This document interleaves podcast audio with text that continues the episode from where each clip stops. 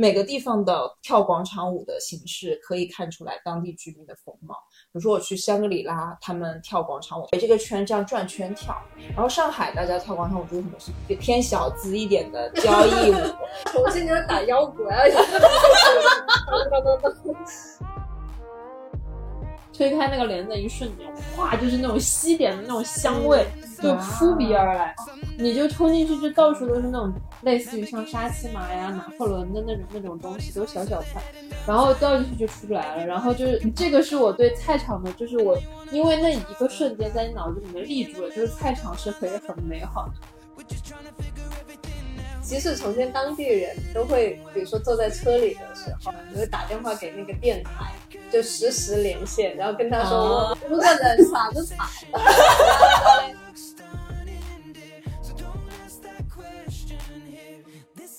各异生活，共鸣声音，无一不值得瞩目倾听。嗨，大家好，欢迎收听《死的众生》，我是今天的主播十一，躺在家躺了七天，不爱假期出游的晚清。那今天还有两位我们主播团的主播们，然后来打个招呼吧。你们相信这是第三遍录开头了吗？我要笑死。我是小七，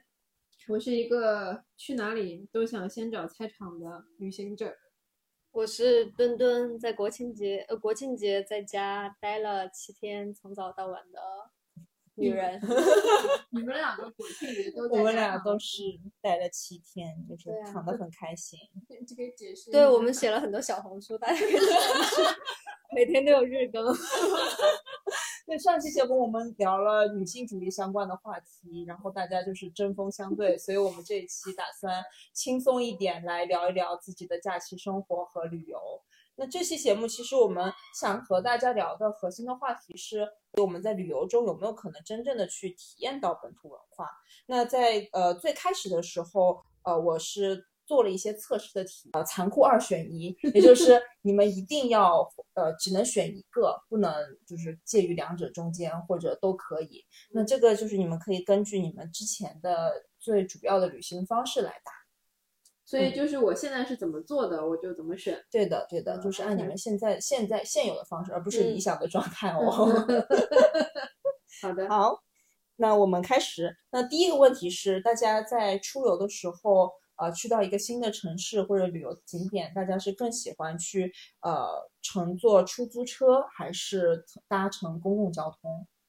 我选公交车。嗯，我也是。比如说那种很特色的公共交通，像那个东南亚的那种突突车，坐起来就挺挺得劲的。嗯，这个还蛮蛮本土文化的。对，我觉得就还有比如说像缆车那种过江的这种缆车，之前重庆。是有的，然后我之前在旧金山待过半年的时间，然后我的一种在城市里面玩的方式就是随便选一辆公交车，然后就开始环城的那种，就绕一圈，就是我觉得这是一个很好的方式，就是当然啊，你们前提是先看好那是个环线啊，否则不知道给你带到哪里去了。我干过这种就不知道给我带出城了，然后就是你看好是一个环线，它可以大概绕城一周，你大概会看到一些你居住范围。之外的一些区域，然后你会发现有趣的点，然后你就在手机上面标记一下，嗯，然后你之后可能就可以特地去一下这个地方，然后去玩。嗯，我觉得它有点像就是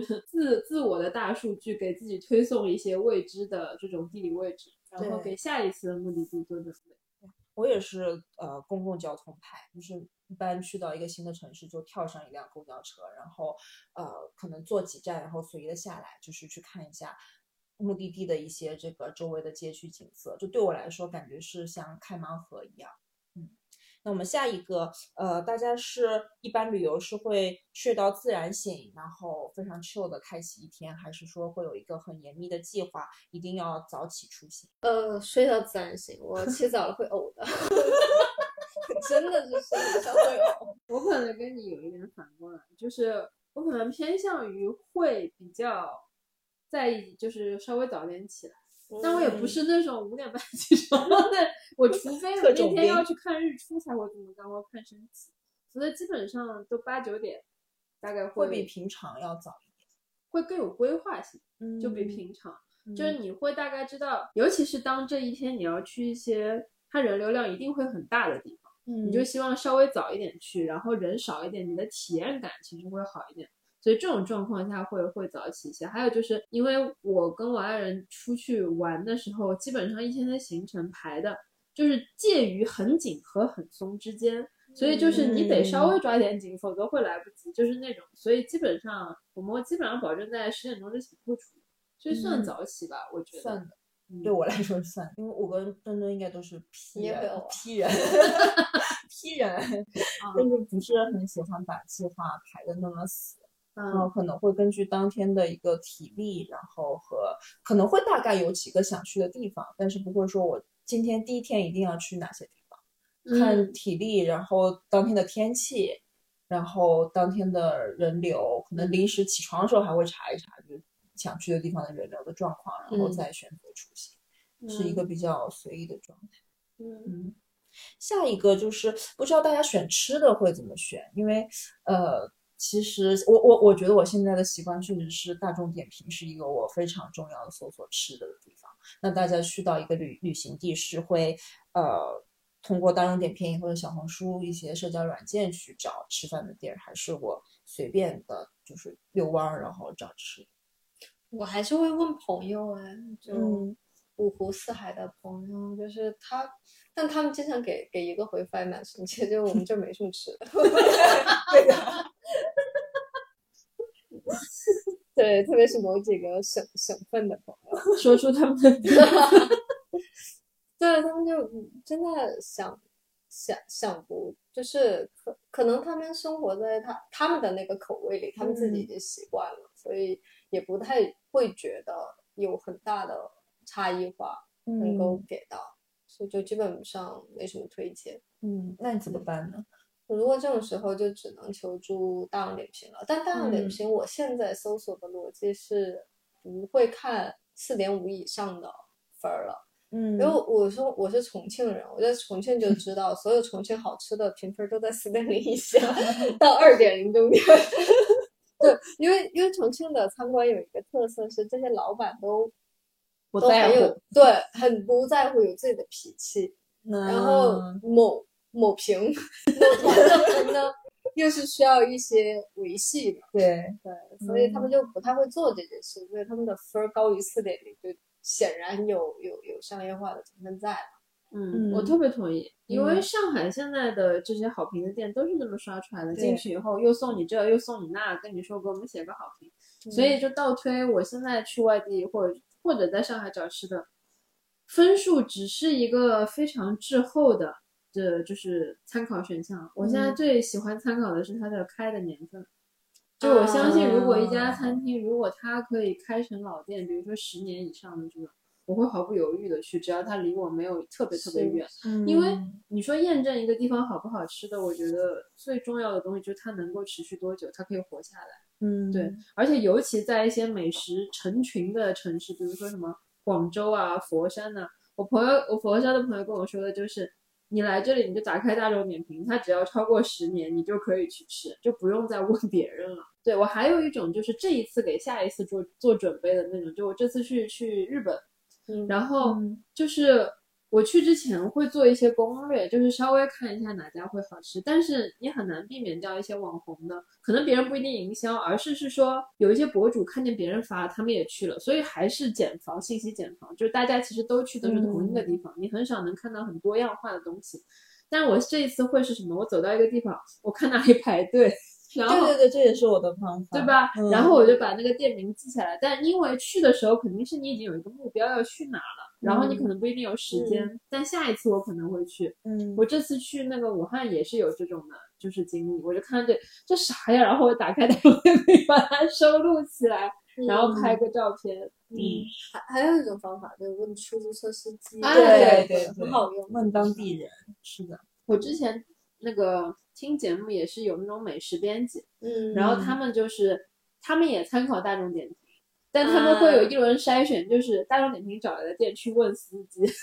哦，对对对，这也是。对我跟雅哥上次是去是去重庆吧，然后是去吃一个啥，然后就问那司机说这家怎么样？司机说那你们还不如去那家，然后我们果断就去了那家。对对对，就是这种很好那重庆还有一个特别好的节目，就是大家如果坐出租的话，一定会听到叫“好吃狗”，他们都是用重庆话在说的。就即使重庆当地人都会，比如说坐在车里的时候，因为我们经常在外面吃饭，就会打电话给那个电台，就实时连线，然后跟他说：“我我听过，我觉得我听到过。”对我我我感觉口音都已经变了，我感觉啥都踩了。然后，然后对面的主播就开始黄叔叔，对，特别好。就是当地人会去选择吃餐馆的，对，实时电台。他是这样，就一个地方打进去说，我现在有几个人想要找什么样的餐厅，对，预算多少？对，一般都本地人去问，你知道吗？然后那个人那个那个主播就会开始告诉他哪个什么地方什么什么样，这个地方有什么好，有什么不好，就他会马上很详细，像个人像个那种就是一个人肉的大众点评那种那种状态。关于吃的，我还想补充一个，就是我也是会呃。不完全看点评，然后选这个人多的地方去吃。但我觉得这个方法一般会到一些小的城市比较奏效，但是大城市就不奏效。其实因为大城市它一些呃人流量多的餐厅，更多的就是商业逻辑可能还是靠点评或者是流量推起来的。但是那些小城市那些餐厅，它不去做这些点评的这个运维的话，它之所以能存活，一定是它好吃，当地居民才会去。所以一般选这种人多的小餐厅，还是小城市会比较合适一些。嗯，我我觉得你这个我好像干过。类似但又有点不一样，就是我会去判断这个地方做的是游客还是本地人。就是你看着着装是可以看得出来的，嗯，就很精致的人很多，但那个地方是一个旅游景点的话，我就会觉得，对对对，他们应该是被大数据推来的。但是如果里面就穿了一个像居家服在里面吃饭，或者是你到一家店门口有那样的店，里面座无虚席，但是点评上分贼低，然后这种店我也会。可能我会没有勇气走进去，但是我会收藏，我想下次再去。嗯，对，我觉得还有一个就是我可能会看，呃，叔叔阿姨，就是这种年纪比较大的人的，就是去的那种店比较多，我会觉得那个店会比较可靠。我会想起来，我还有一次，我是在佛山的时候，也是吃一家网红店排队，然后前后的人就在聊天，然后我后面的一个游客他就说他是一个小。就是就是搜索当地小众美食的博主，然后他就给我推了一些 当地的小众店，然后我就去了。然后我去到一个他推的一个小众店的时候，就发现那个那那家店都是当地的一些叔叔阿姨他们就是聚餐的地方。那家店只只做三道菜，而且你可以在旁边的生鲜市场买一些这个这个食物到他们店里加工。嗯嗯，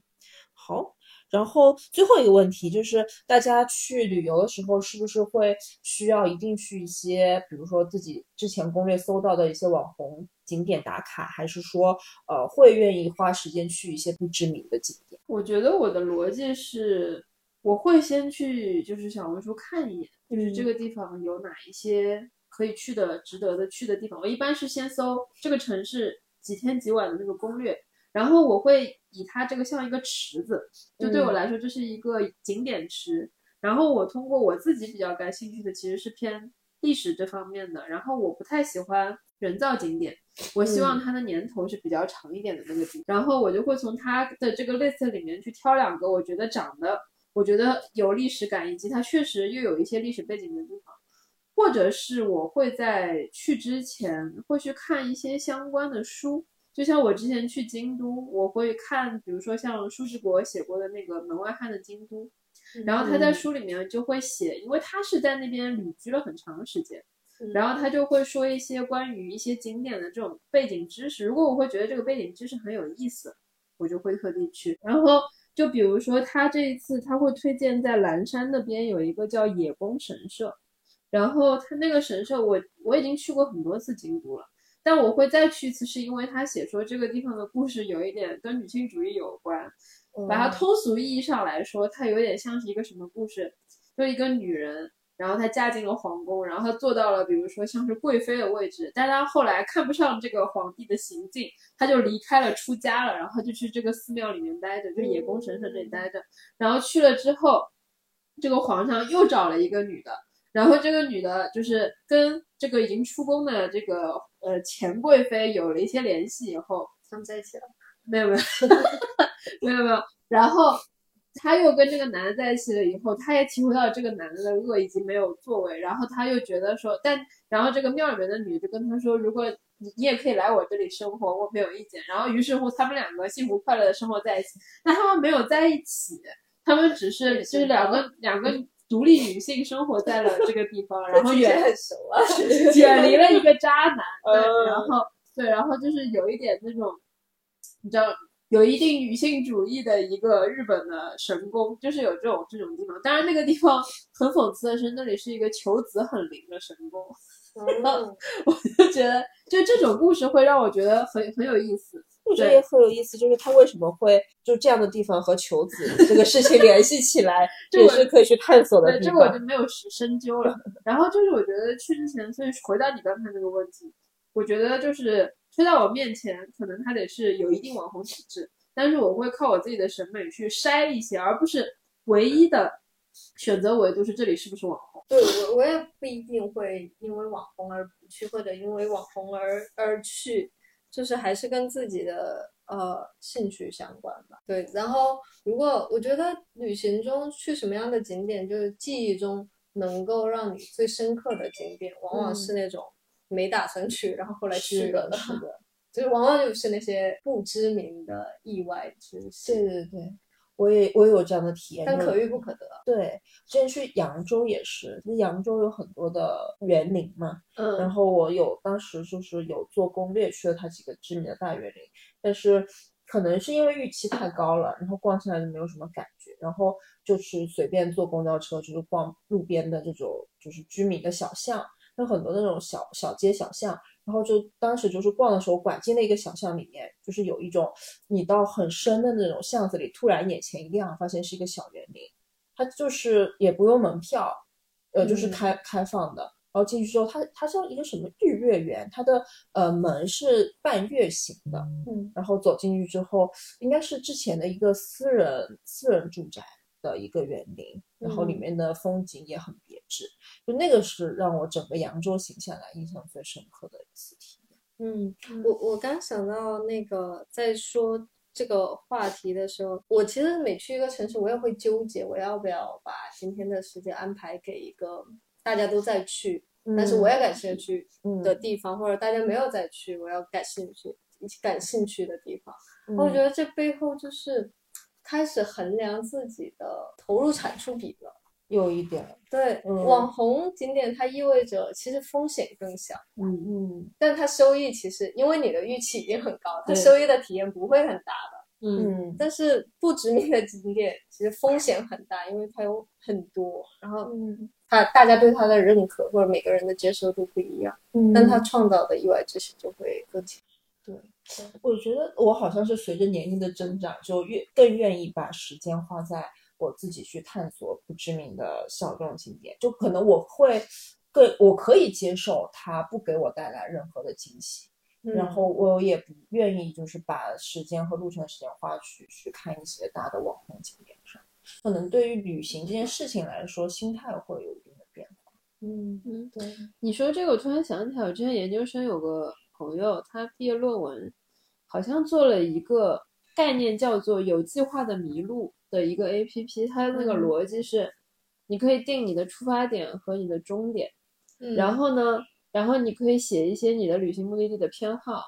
然后你它可以帮你规划那种线路呢，它也不会告诉你中间会经过哪里，但是它会告诉你，如果你走 A 线路，你可能会经过三个隐藏的。小的那种意外的这种景点，然后如果然后它会根据你的喜好来设定嘛，然后如果你选择 B 线路，可能是另外四个那种那种景点，然后你就跟随着走。我觉得这个倒回来就是这个，它最后是一个设计的，可能没有真的落地。但我有的时候就会按这样子的方式去自己去一个地方旅行，就比如说我知道我要往东走，我的那个景点的那个方向，嗯，但是我不会走直线。我会 我会拐，就是我知道我在一直往那个方向走就行了，然后你就会穿进巷子，我觉得这里好玩，我就穿进去。但是你的脑子里是知道说我要往一个大的方向走，然后这种我觉得会一个是就是你们刚刚讲说一个既定的计划可以完成，同时你中间又可以无计划的碰到一些意外之喜。嗯，对，我觉得像以前那种背包客时期，对对这种景点不要抱，我因为我觉得景点就像你在走一条路，它是每个节点，它都会给你一个反馈，就是你到了一个目的地，嗯，它是会有给你一个这个旅途成果的反馈在的。嗯但如果这个旅途它没有节点，那就是嗯一条很直的直线，中间没有任何的反馈，嗯那我是不是还会去走这条路？嗯，我觉得这个心里还挺不确定的。嗯，就可能跟大家对旅游的目的和目标不一样也有关系。就可能之前，呃，我愿意就是花时间去网红景点打卡，我会把旅游定义成就是我要去看到对不同城市的奇异景观，或者我心心中想象的那种景观，我一定要去到那里才能证明我去旅游了。所以我才会去打卡。那现在旅游对我来说，可能就是一个在路上在路 上，对，在路上本身就是一个有意义的事情，所以嗯我就不会再去有那样的执念了。而且就是大家可以想，之前可能古代的时候，交通方式没有那么发达的时候，大家要去旅游，就是要乘坐很长时间的交通工具，是，然后才能到达目的地。所以，古代的人去旅游，就是在路上本身也是一个值就值得去探索的事情。只不过是我们现在因为交通方式便捷了，我们旅游对我们来说可能就是从 A 到 B 两个目的地之间的事情。我们嗯忘了，就是沿途中其实还有很多值得探索的事情。嗯我觉得这个可以说回到就刚才公交车的那个选项，就是我去外地旅行的话，我是不喜欢坐地铁的，嗯我是喜欢就是哪怕你是出租车，但最好的选项是公交车，是因为第一你可以看到沿途的风景，地铁很快，但是它会就是错过所有地面上的风景。嗯我觉得这是为什么会选公交车。还有你刚刚说古人的那个点，就在于他们去一个地方路路程会用更多的时间，以及可能会走更远的路程，因为可能没有现在可以穿隧道啊，他必须得翻山，嗯所以他去到一个地方的难度更高，所以他会很珍惜到达那个地方之后的所有的时间。所以我觉得他甚至会像一块更更渴求东西的一个海绵，他会更更找更多方式去吸收这个地方哪里好玩。就有点像徐霞客，他去了去了一个地方，他可以把游记写的这么细。然后现在大家可能是去一个地方花的时间以及便捷很高，所以他没有那么珍惜，所以他很多时候就是有一种，哎，反正可能还会再来的吧。然后这次就先去这几个地方就就算了。那我觉得我现在身边的就是比较年轻的人，给我的感觉很多都会更加享受在路程中的那个感觉，就到达也是珍惜的，但是他会觉得说路上看到的一些景色反而是更有稀缺性的，因为不一定会看见什么，因为你去了目的地是一定会看见什么。我觉得我自己一个比较具体的体验是我这次就之前开房车去西北，然后我们在路上会看见各种动物，嗯，然后我就在路上，我我看见了 看见了羊、羊群、牛群、母猪嗯。带着小猪满街跑，嗯就是然后还有那种鸡群，然后就是这些是我我会觉得说这个是到景点你是不会看到这些东西的，嗯但在路上你会看见这种牧羊人的整个生活的这种状态。我觉得这个给我的那种感觉是我一定想要，就尤其是这种很适合开车的地方，就很想看路上的。嗯嗯，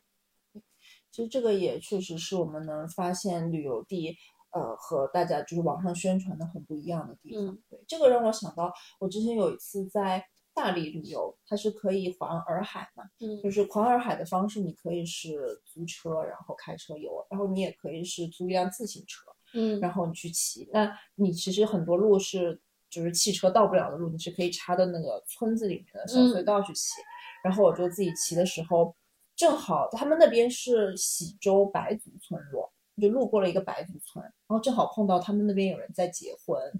然后我就看到 那个结婚的那个迎亲队伍就很长的走过去，然后路过别人家门口，然后就有一个老奶奶给了我肉吃，然后我当时就问他这是什么肉，然后因为因为那个口音不是很清晰，就他大概跟我说什么祭祀什么的，然后我就觉得有点奇怪，就是为什么结婚要给我吃祭祀的猪肉？然后我回来就查了一下，然后发现真的是他给我吃的是祭祀的肉，是他们呃白族人结婚一共要结四天，第一天是搭彩棚，第二天叫玉玺，第三天是大喜，第四天是后喜。然后我碰到的第二天玉玺是是指就是新郎新娘家都要去敬拜本村的。南本主和北北本主，然后家族的长辈就是要男女两对，然后前往本主庙，然后上香敬祭品，然后去给这个本主神灵跪拜。然后跪拜完成之后，大家就要分享祭品。这个分享祭品叫消灾饭，就是如果你能把这个祭品分分的越干净，就意味着你来年的那个灾病可以全被消除。所以其实我我我我，然后我后面才知道，就是原来我被分的是他们就是婚礼第二天的这个祭品，就是一个对我来说非常有意思的体验。就是我没有去走主干道，然后你在路上走这种小路，就会看到这种很不一样的东西。我觉得你这就是那种给我一种很具体的用你自己的就是身体去进入了他们的日常的那种感觉。当你开始 吃的那个那个时候，你融入了他们。我觉得这就是为什么现在很多人很愿意过年去村里过，嗯，就是因为村里有很多就是传统沿用下来的一些习俗，比如说去扎那种大的龙灯。扎那种鱼灯，现在有很多人就是过年就带举家，就是去一个民宿、一个村里，然后那个村子甚至就是没有怎么太商业化，但是他们有自己过年的一些特特殊的这种习俗，不管是从最简单的放鞭炮，还是到我刚刚说的那种鱼灯，因为他们是要到扎完了这个灯以后，再举着这个灯，然后全村游行，然后如果有人看的话，你可以加入他们的这个队伍。还有除了这种，还有人会去参加去赶大集嘛。然后就是现在有这种赶大集式的这种旅行，之前应该是在山西，就是他们就是那种大集密集到就是一个时间段可能有三五个大集人在弄，还有人是去就比如说对，就是去啊去像像在像在日本那种，他是那种呃家庭式的那种旅馆，就像你跟这一家人在一起生活，他帮你准备所有的餐食，就他们吃什么你吃什么，就有一点这这种感觉，就像 像美国的那种呃居家式的，你去借住在别人家的那种感觉，我觉得这些就是。你用你找一个介质，不管是说是一个地方，还是一个事件，还是一个人，然后他就可以带着你进入到他们的那个日常里面去，怎么样去过这个日子。然后我觉得这就很典型，叫在别处生活的那种那种感觉，很具体。我觉得这就是为什么大家会喜欢换一种生活方式的感觉。嗯，对。我我觉得人确实就是跟当地人的交流，确实是一个很重要的元素。嗯，呃，我之前在看那个一些关于旅行的讨论的时候，就说有一种意义是你对现在在城市身份的处理，跟你去到一个新的陌生的环境，尤其你是一个人的状态的话，那你的身份是要去重新建立的，然后你跟他人的关系是需要重新建立的，然后在那个时候。你可以去重新界定你是一个什么样的人，然后你要跟当地人发展一样一一些什么样的关系。我觉得那种状态是很让人向往，但又让人害怕的。如果你们一个人的话，你们会这么去做吗？就是你们想过一个人旅行，然后去到一个完全陌生的环境，然后没有手机跟可以跟朋友交流，嗯，然后要去面对一群语言不一样、行为习惯不一样的人，你们会？很快的融入，还是其实心里会有忐忐忑。我觉得忐忑可能有，但是我好像是一个人旅行的这种状态是更容易让我有一个更开放的心态去接触那些当地人。如果你有旅伴的话，可能你会把一些经历就是在和旅伴一起分享，或者是照顾对方。对，而且你的经验和偏好也会有点趋趋同的。你说的这种方式有一些相似的那种旅行的那种经历，我之前。还在留学的时候，就是我会一个人，就是开车或者是坐火车出去玩，就我自己一个人，我没有任何的旅伴。然后当时我觉得最多也就是手机有什么事儿跟朋友聊一下，然后其他时间也不会一直挂在手机上。所以我现在去回忆那个时候的整个的那种感觉，是会有一点点的局促，但会有很多的兴奋。就比如说我去餐馆，会很容易跟。服务我的人聊天，因为美国，因为他们会收小费，所以就会是好一点的餐厅，他就会主动来跟你聊天，你从哪里来呀？你喜欢吃什么呀？哎，你你们那个地方怎么怎么样呀？我们这个地方怎么怎么样？你就会去跟他聊天。我甚至还有一次经历，是我去坐那个美国的那种旅行的火车，就它是慢车，很慢很慢，坐这个车的人基本上都不赶时间。然后呢，它又有三百六十度的那种观景那种呃车厢，从 L A 就从。洛杉矶坐到西雅图要坐二十多个小时，这一路上面，然后我那个买的那个车厢大概就只有我一个人，然后那个列车它是一节就有一个列车员，然后呢他就跑过来跟我聊天，你知道吗？他就开始跟我说说就是呃他其实服务过好多个车，这些车都是不同的 风景，然后哎你为什么来啊什么之类的，然后他就我就跟他聊很多，我我从哪里来，我们的城市怎么怎么样，然后。你又去餐，因为我订了餐嘛，就去餐车。他是拼桌吃饭，你只有一个人的话，他就让你拼桌吃饭。拼我那一桌的全是一群有钱的老头老太太，然后他们就开始好奇你一个中国的小姑娘，你怎么一个人来坐这个车，坐这么长时间？然后你会知道他们从哪里来，他们他们做什么生意，然后他们在什么旅，就是这个业务不那么忙的时候，就会拿这个东西当交通工具。嗯，我就觉得这个是很有意思的一个一个一个体验，就是这也的前提就在于我没有旅伴。如果我有旅伴，你们可能会去分享的是说，哎，你感觉这个车怎么样呀？是的。哎，你觉得这个餐怎么样呀？是不是跟我们家吃的不一样啊？对 对。然后你们两个就形成闭环了，你们两个就好像聊天的时候，你把这个虚拟的这个空间锁死了，别人也打不进来，你们也出不去。所以我现在去回想，是很珍惜那种状态。但是你也不能说你有，比如说有有旅伴出门你就错过了什么，但是你有了另外一种体验，嗯，对，嗯对，但开放性肯定是一个人的时候会更好，对，而且我觉得你一个人的时候更有可能会接受到其他人来跟你搭讪，啊，就是特别是你一个人身处他乡的时候，其实当地人是可以分辨出来你是一个游客的，然后他们有些比较热心的当地人就会来和你聊天，就是来问你为什么来啊，或者是分享一些当地的。但是如果是有旅伴的情况下，就很难，就是当地人可能也很难进入到你们两个形成的那个场域。是的，是的。我觉得有一种可能性，就是你刚刚说那种一个人，现在因为现在就是有一些区域其实没有那么安全嘛，就是比如说是是，就现在大家 割腰子的这种这种传闻了以后，就是有些地方也不，尤其不那么提倡女生一个人去嘛。就我觉得可能是有一些负面的那种那种新闻，就是比如说之前是有一个女生是在。是在印度嘛？好像就他在那边一边旅行一边直播，然后就是那个男生就一定要贴在他身上跟他讲什么话，所以就是大家在就一个人旅行的时候，先先就有一个东西提醒，就是注意安全嘛。是。但我想啊，想说的另外一个东西就是，当你是两个人的时候，我之前跟牙哥去海南，然后去冲浪是在后海村，然后他们底下就有个酒吧，然后我们两个的那个状态呢，就是牙哥是一个艺人。所以他会主动去跟那些酒吧的 bartender 就是聊天，然后呢，我就会坐的离他远一点，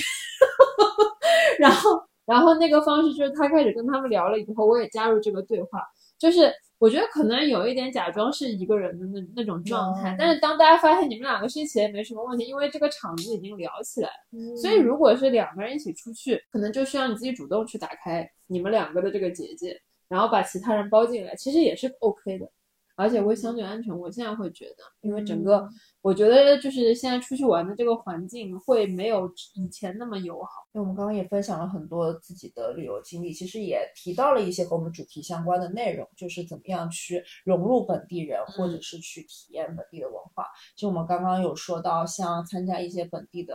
呃节日活动，或者是特意绕小道，然后可以看到不一样的风景。嗯，对，这边大家还有什么可以呃分享的一些？嗯，能快速融入本地人，或者是找到一些能获得惊喜感的旅游体验。逛菜场，对，这个我也同意。因为我的这个习惯是从小被我妈培养出来的。我就记得第一次去哈尔滨的时候。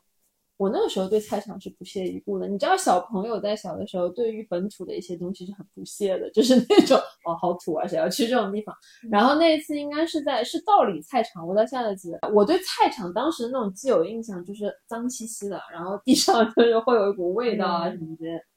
但是我那次去的时候，我记得它是有那个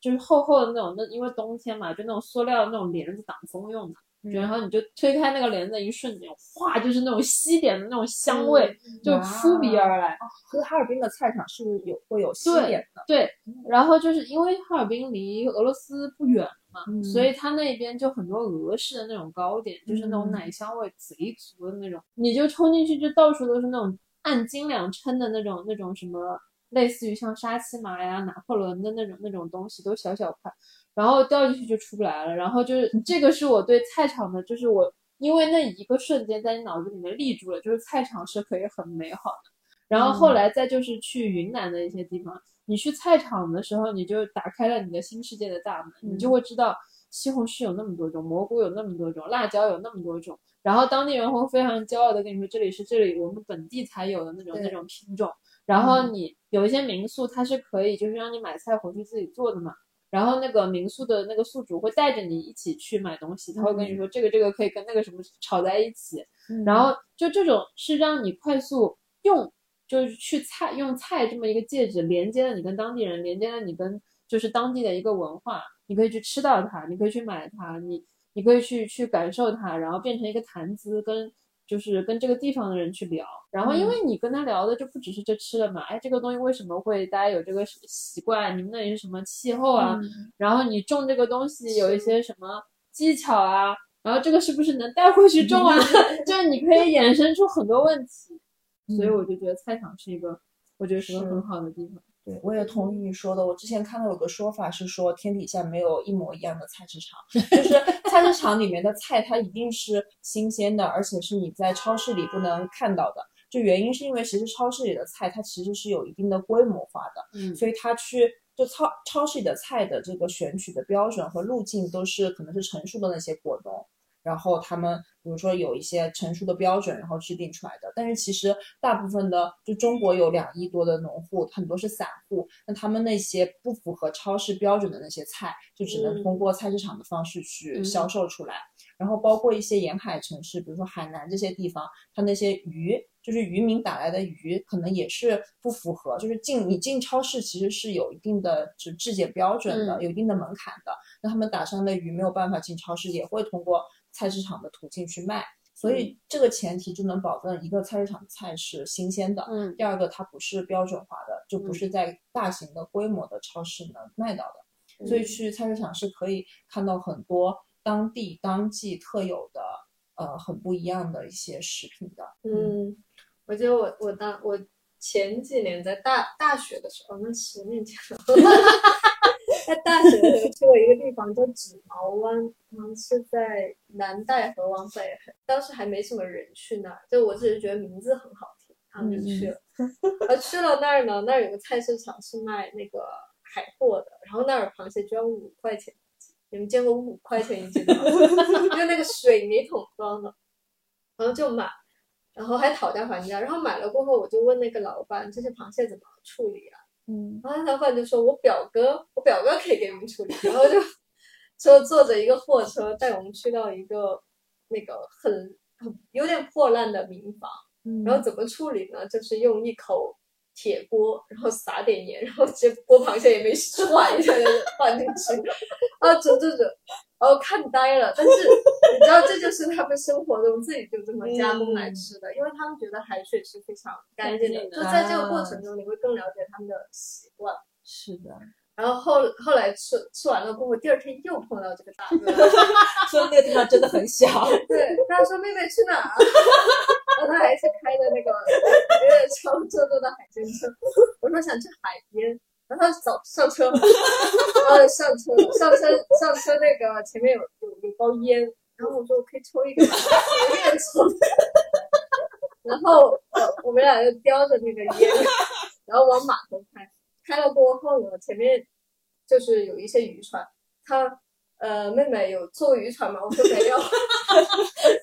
然后他就跟那些码头工人说：“哎，我有个妹妹想坐船。”然后就这么出海了。对，这就是被安排的一天，被盲目安排的一天。对，就是很神奇，跟一个卖菜的师傅，就是因为五块钱的螃蟹 而发生了两天的故事。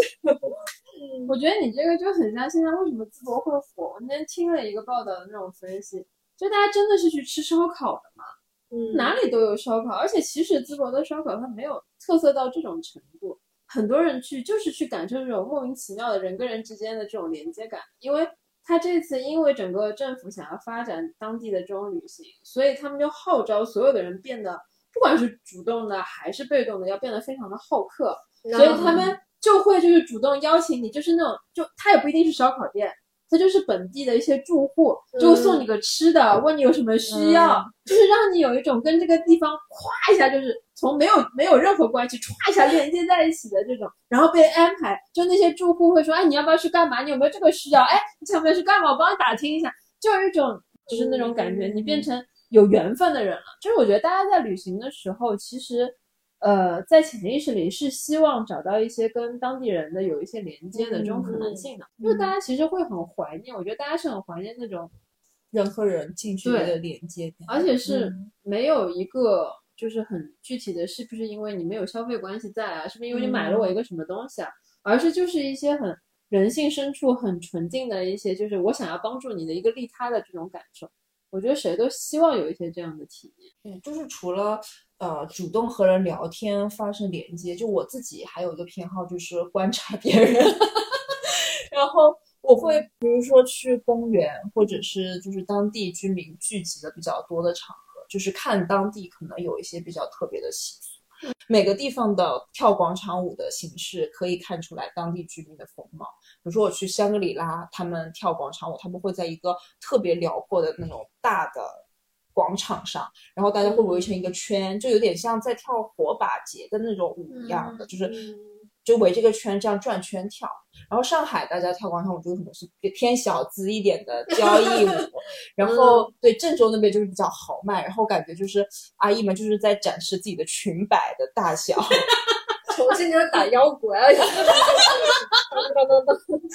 上海还有一种，因为上海不是有那种支边的那种，就去新疆支支援边疆，然后呃，我我会经常公里看到穿很典型的那种新疆民族服饰的那种阿姨叔叔跳那种新疆舞，我觉得也是他们自己那种对自己青春怀念的一种方式。你们重庆是不是叫爸爸舞？就是。我都我之前是去那边就是访谈一些人，然后那些人老是挂在嘴边什么晚上就去坝坝上跳舞，我心想说爸爸是哪？然后其实他就是就是坝子坝子上就是一一块一块像广场一样的空地，他叫那个叫爸爸，然后就叫爸爸。叠音，对对对对对，然后我就觉得这这确实是就能看出这个地方当地风貌，当地的风貌，对。呃，我我觉得除了刚刚婉清提到的那个爸爸舞、广场舞以外，我觉得还有个地方就很适合去了解一个城市，就是寺庙，因为寺庙代代表了当地人对人生的某种 期待。就比如说广东、福建，我们都知道大家去寺庙是为了什么，就是会会去烧香拜佛，很多是求事业、求财，所以他的香烛钱纸会。往那个方向写的比较多，然后那边的香都会烧高香，然后像呃西藏，它它的大家求的好像就不不一样，更往内走，他们嗯更多的是自己在苦行的那种状态，然后也不会有太多的香啊什么的，因为他们是藏传嘛。然后还有重庆，还有还有呃四川，我记得我去过四川的一个寺庙，然后那儿的那个寺庙呢。大家更多的是去修行，也是往内走。嗯，那不同地方的人，他去寺庙，他求的东西其实是有非常鲜明的特色的。嗯，好像在中原一带就是更偏国泰民安，国泰民安，身体健康，家庭家庭和睦这一块会更重一点。对，你说的这个我是之前就是去那个地方，应该叫拉普楞寺，因为它应该算是就是。佛教界那种最高学府，就是你要读一个佛学的研究生，这种你可能就得去这个寺院。那个门口就会有一个长达几公里的一个转经筒，很多藏民不是会一路叩拜到布达拉宫吗？嗯，就是他，我那天问了一下，就是来给我们讲解的那个人。他说，就是说，为这个就很像你说的，他其实拜的话，他是在自己的那种苦行，然后为家庭求平安这种东西，他是有规定数量的，就是一生必须要磕满多少个头，你才能够达成你的这个愿望。所以就是这些人，我们算过，大概是你在年，因为你年老了，你肯定磕不动了嘛，你就在你年轻的时候分多长时间要把这些头全部磕完。其实，而且你最好是到一些所谓功德比较高的这种寺庙去去做这个事情。然后所以说，一般像拉普特寺，你如果说去的晚，你这种可以磕的地方你都占不到位置，然后你就会看到那地方永远是满的，所有的人都在像，就是他有一个计划，今天要磕多少个，然后就啪啪啪啪啪啪弄完，然后就就走。就是就是这种，我觉得就是你说的这个，就我会感觉到，就是他们如果是在求一个，比如说家庭的太平，而不是说求财的这种的时候，整个人显现出来的那种气场也是不太一样。对对对，是的。对，刚刚其实大家也聊了很多自己怎么去探寻到本地文化，然后以及和本地本土人居民交流的一些体验。那其实我们也有做一些反思，比如说为什么现在大家去旅游会需要去抵抗那种所谓的网红打卡。就是这个这个网红打卡这个事情到底是怎么出来的？那其实我之前查了一些资料，就是有一个社会学家呃写了一本书叫《游客的凝视》，它其实就是在解释我们现在发生的这个现象。就是不知道大家会不会有这样的体验啊？就是大家在呃旅游的过程中都会去期待在观光地寻找自己预期当中的形象，就是你去旅游之前就对这个你要去的目的地有一些符号化的想象。那这个东西，他就把呃这个事情定义为是呃游客凝视，就就是说到达目的地时，大家就开始搜索与自己日常经验完全不同的物质。那这个东西往往是通过一系列的符号。来建立的，就比如说，当你去巴黎旅游，然后看见呃两个人在接吻的时候，他抓取抓取的这个信息就是永恒的浪漫巴黎。这个这个符号就是其实就是通过游客的想象和当地人的一些就是创造共同造建的这样的一个呃形象，然后再包括刚刚说到很多的重庆，就是重庆其实也是一个呃网红城市了。那你觉得它的形象是什么？我对他的想象就是地道的火锅，牛油火锅，然后辣，嗯嗯，切切呢？赛博朋克，就啊，有一点，它有那种极端高科技的那种视觉体验，嗯，整个洪崖洞特别亮，嗯，但同时它有非常非常接地气的，就是非常烟火气的那一面，就这两者在这个地方的并存，我觉得是一种奇观，嗯，魔幻城市，对，赛博朋克的那种感觉。你作为一个重庆人，其实我在从小到大的经历里是没有感受到，就没有感受到我的城市是一个魔幻的城市的。对，嗯，那你觉得就是作为一个重庆人，觉得什？我觉得重庆就是一个生活的城市，它不会具有这些形容词。嗯，就是身处其中的时候，你没有任何形容词去形容它。我觉得这就是就是，就有点像，我觉得可以借用你这个说，就是。上海人是不逛上海，就是有一种，嗯，上海有什么好玩的？就是上海会觉得自己是一个什么小资的城市吗？他不会这么想啊。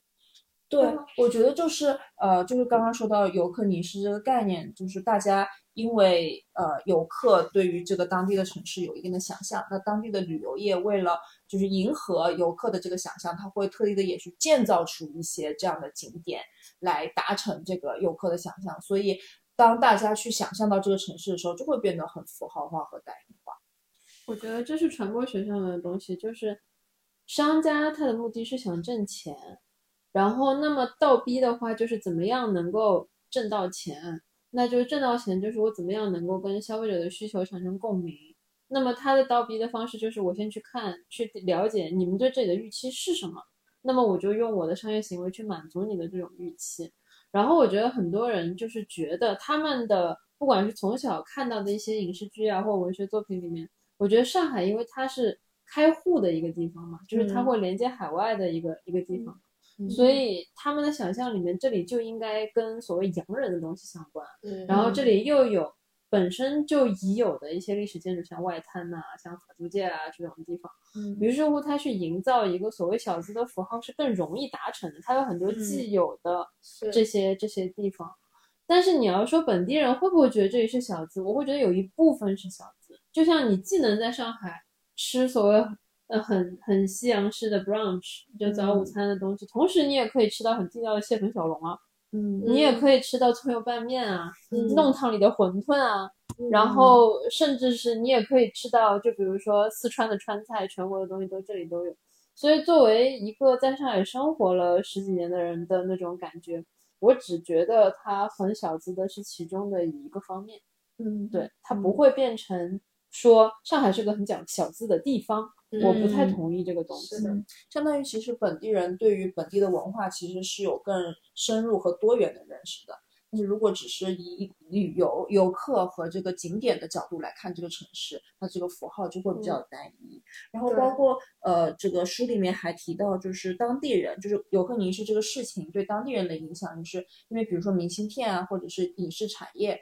也是在生产当地的一些旅游符号。然后其实这些明信片会影响当地人对于自我身份的认知，然后当地人更有可能会按照宣传的明信片的形象去向外人展现自己，就是在通过这个旅游产业的这个整个运作过程中，当地的文化可能就会变得更单一起来。我我觉得这个就很像咱们在做咨询的时候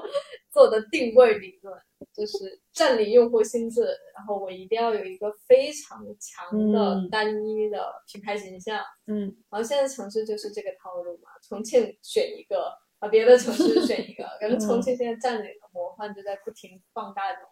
是呃的，是魔的，幻的感觉。嗯你不得不说它非常有效的。对啊，嗯，嗯其实对当地的收入和经济发展是有一定的正面的影响的。嗯，我我其实不太不太单纯的会觉得它会影响，嗯，这个城市呈现文化的多样性。嗯我我觉得城市它就是一个空间，本地人和外地人可能以后的边界不用那么强的去界定它，就是有人来有人走。那外面的人来了过后，他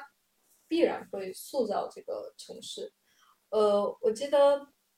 之前我们对重重庆吃地铁，你见过那个视频吗？嗯嗯就一群呃外面的朋友嘴张开，然后在那儿吃那些地铁，啊，对，我想起来是在什么地方来着？在一个轻轨，呃一个轻轨站，嗯李子爸爸。应该是李子爸爸，好多年没回去了。然后我其实高中坐那趟地铁坐了无数次，你没有想我从来没想过要去然后每次也会穿过那个楼，我也没觉得穿过楼有什么了不起。我这个地铁修的时候他就穿楼啊，你不会比较，你所以你不会觉得它的特特别的地方。但呃，外地的朋友们做了这些视频过后，你会嗯反而会觉得，哎，好像重重庆是有一些本地人忽略了的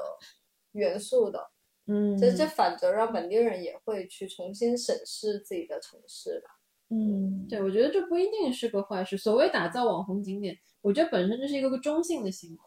为，就是我，但这个东西是有前提，你本着真实的，然后你用一个更新的视角去看待这个地方的。我觉得就像你说，我去吃地铁也好，然后我就专门去等，就是这辆地铁穿楼的那个瞬间去拍也好。嗯就是它从商业上会让更多人去嘛，那就可以带动一定的经济。还有就是本地人就会发现，哟，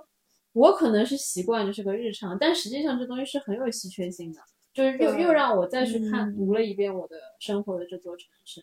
那我觉得就是网红现在为什么这两个字现在变得，反正在我这里变得有一定的负面。就如果谁跟我说、嗯这地方很网红，这是网红美食，我会先在心里打一个问号，就是我要不要去？我不会因为它是网红我想去，因为我理解现在网红在我这里有一定的侧面是说这个地方其实没有这么好，它是被构建出来的，它是被嗯打造出来的一个好。嗯就我记得以前就不会说是小小红书上就是是照片还是照片嘛，骗就是骗人的骗嘛，因为你所有会拍照的人是知道的，我可以只拍一个局部，让你觉得这里全都是这个样子。嗯，就像以前有一个什么粉红沙滩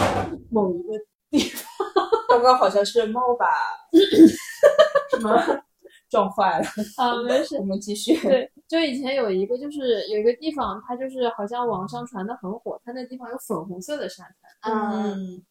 然后最后去的人，所有人都在就是吐槽，在小红书上说这个滤镜开的也太大了吧，就那个地方的沙子就是非常普通的一片沙，我觉得只是把就是红色的那个元素拉满。就是那种饱和度。嗯所以就是现在大家就是因为这种事情见得多了，然后就会担心说，你只是给我看到了这个地方的一面，就是有点像就是新闻，你的立场是什么，我就只拍什么样的照片。然后因为现在大家可能都想出内容，所以我就只去抓一些能够吸引大家眼球的这个地方，但这个地方整体是什么样的，我不是很在乎，我只想要流量。所以就是这就是为什么嗯说你的这个凝视，你如果说你只是想要流量的一种凝视，会造成对后来想去的人的一些就是期望过大，然后去了以后就会很失望。可能甚至这个地方也没有多差，但是可能就是我这地方可能本身有七十分，但你可能已经到一百四十分了，你的预期，嗯，于是乎你的整个体验就会不好。嗯，对。其实我还是会对这个，比如说对文化的影响会有些担忧。就比如说，呃，我们对少数民族可能都会有一些想象。然后其实现在很多你去到民俗园儿嘛，就对对对，都会有当地的什么少少数民族的风情表演，就是感觉就是少数民族的这个文化就单纯的简化成了那几场歌舞表演，或者是一个什么民俗的这个文化博物馆。但是。嗯，但是如果你真的去和当地人交流，你会发现其实他们本本土的那些东西可能都已经不在了。呃，就比如说地被这个政府收割，然后去打造这个旅游景区，那其实是让他们本本来本身生活的这种旅游呃文化的丰富性是变得更加单一的。我对这个事情就是自我的一个经验是之前去泸沽湖，嗯然后那边不是有很多摩梭族人嘛，他们有一个就是被所谓整个舆论有一段时间讨论的很多的就是这个所谓走婚的这个制度，嗯。然后大家好像一提呢，大家就会觉得哇，好自由，好开放，嗯，他们都不用结婚，随便就是这个跟那个，那个跟这个，嗯。就是生活在一起的那个状态。但没有人有，我觉得有耐心，或者是希望更进一步的去理解说什么是真正的走婚。嗯。然后，所以就是有很多人就是会就拿这个事情在开玩笑，但这个其实是人家一种很严肃，有很多就他们当地认可的某一些民俗为支撑，然后所以才会这样去生活的一个一个方式。嗯所以我觉得会存在一些因为不理解而产生的对人家民俗的污名化，我觉得会有这种。所以到后来嗯就是就是当地的一些人，我觉得他们会就比如说以前游客去问他们说，哎，你们这个走婚是什么？他很乐意来跟你聊这个东西。但是现在可能就会存在说，他不愿意跟你聊这个东西，他觉得你想你想要的只不过是想要去曲解它的意思，我也不想来给你更多的素材让你来歪曲我。我觉得，我觉得会有这方面，就让交流有形成了一些阻碍。然后我之前还看过一种，就是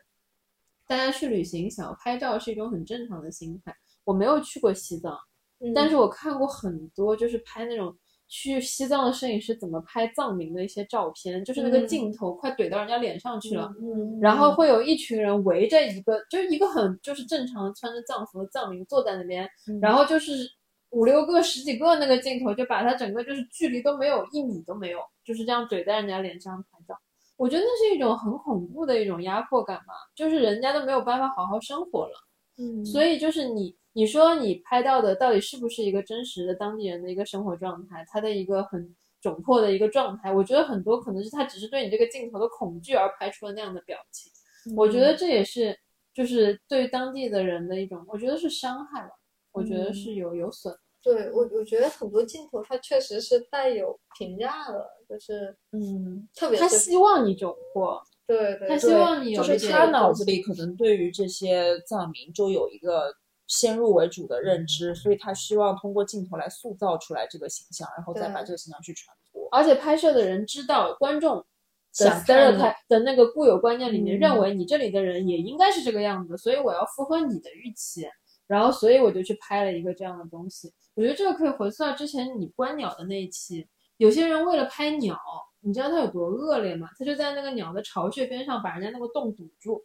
然后那个嗯鸟要归巢去喂孩子，所以它就会老是在这个地方停留，飞来飞去，然后所以它就能拍到这个鸟悬停的这样子的一个、嗯一个画面，这个很残忍啊。就是我觉得这个也是一种反噬吧，就是你本身是想去展示自然之美，但是前提是你用一个很残忍的方式去阻碍了这个自然的一个运行的规律。嗯，对，我觉得对于到旅游就是这样去对待一些就是本地的这种藏民，也是一种很大的问题。对对，这个也是在那本书上有提到，就是刚刚我们聊的这个现象嘛，就是说我特定的这个文化景点或者是自然景观，就是需要不断的去符号打造的，包括打造这个符号的时候，比如说你需要把这个地方神圣化，就是我们去到一个我们看到的这个旅游景点或者旅游仪式。比如说，我们要给这个名胜风景命名，然后再把它框起来，然后把它的地位抬到神圣不可侵犯的境地，然后对这个圣物进行机械化的复制，然后就是打造这样的一个景观。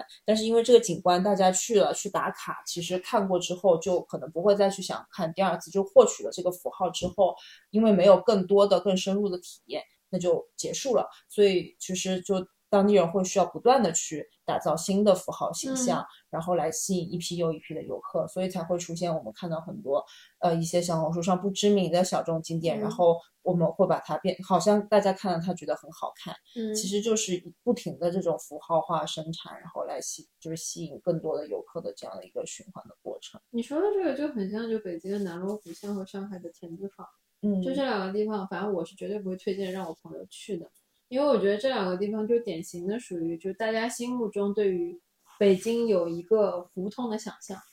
对，然后对于上海有一个里弄的想象，于是乎这两个地方就是那种，就我觉得是完全没有自己的想法，也没有什么边界感，就把 这两个地方无限度的近乎于你们想象中的样子，然后同时又有很多人想想进来捞一杯羹。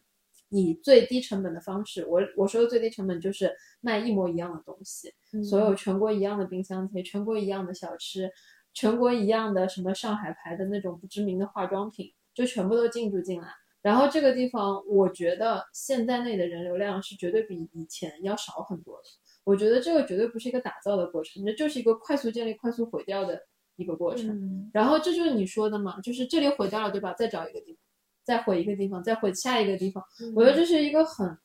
很、很不好的。我觉得再再说一个，就是上海现在这种旧城改造，像张园这种地方，或者它就很像呃思南公馆，或者是新天地，它就是把整个这里的居民全部都迁走，把这里所有原有的一些生活风貌全部搬走。我只需要这些房子，我只需要这些就是以前的新式里弄历史建筑的壳子，因为它们好看。以及他们好改造，然后进驻一些所谓高端的这种餐饮，高端的那个就是一些店，然后就是卖很贵的价钱。我觉得这个，反正我是不会去的。这里是没有灵魂的，嗯，就是这里是没有任何我想象中的所谓这里的上海的那种样，它只剩下你们刚才说小资。就回到刚才的那个主题，大家对于上海的想象是小资，OK？那这个地方只有小资，那这是不是上海呢？我觉得这不是。就是对于对于我我我来说，没有东西，没有内容，嗯，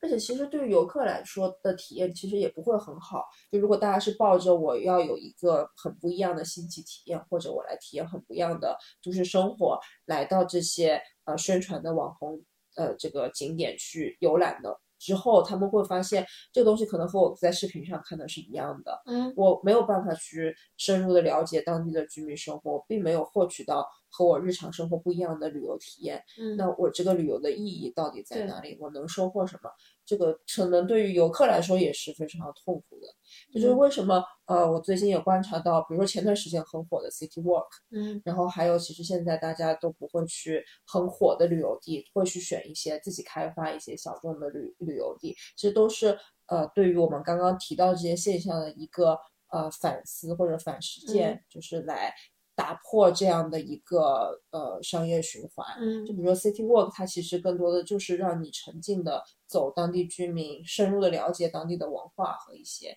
可能不是那么火的这个路线去体验。那有一些小众的旅游景点，其实也是它可能不是一个网红的打卡点，它可能就也不能代表这个当地最典型的形象，但是你能帮助你看到当地的另外一面。但是 City Walk 我最近看到可能也会卷入到我们刚刚说的这个游客凝视的循环中。它的一个危险就在于，当 City Walk 又变成了一个只是让你拍照打卡，你去到这些地方，又又转变成了一个能快速传播的符号之后，这个路径好像又回到了刚刚我们聊的这个游客的凝视的这个这一套的思路里。我现在会觉得 City Walk 火在我这地方，它是一个中性的中性的事情。就大家会因为这个火，他可能也想有要有内容，想要获得关注，大家都走出去了。我觉得这个是一个好的事情。嗯但是有没有就是说这些地方，然后大家是不是真的去了以后只是在拍照，然后还是他们也让更多人会去了解到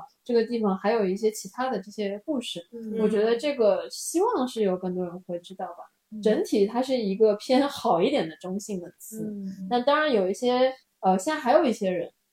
我觉得那个也挺有意思，就是他所谓叫呃，你去看小红书上，他会有说你不必去南锣鼓巷，呃，就是你可以除了南锣鼓巷以外，你也可以想可以感受北京的胡同，然后就像一个网红景点平替。它那个平替是平替掉人流，你知道吗？嗯就是平替掉那些很多人，然后他会告诉你这条巷、这条巷也都有，而且这个里面有一些什么吃的玩的那种东西，就是所谓现在除了化妆品有平替，然后网红景点也会有平替，然后那些地方可能就是这就是为什么现在大家都会去找小众景点，这个这个 hashtag 现在其实蛮火的，就是你比如说分享一个什么地方，你会非常骄傲于这个地方不是一个大众化的网红景点。对，我会更乐于去分享这样的内容给其他人，他好像也会显得我自己好像更有品味，更更有知识面更广这样子的一个一个证明，有一点这样的感觉。嗯，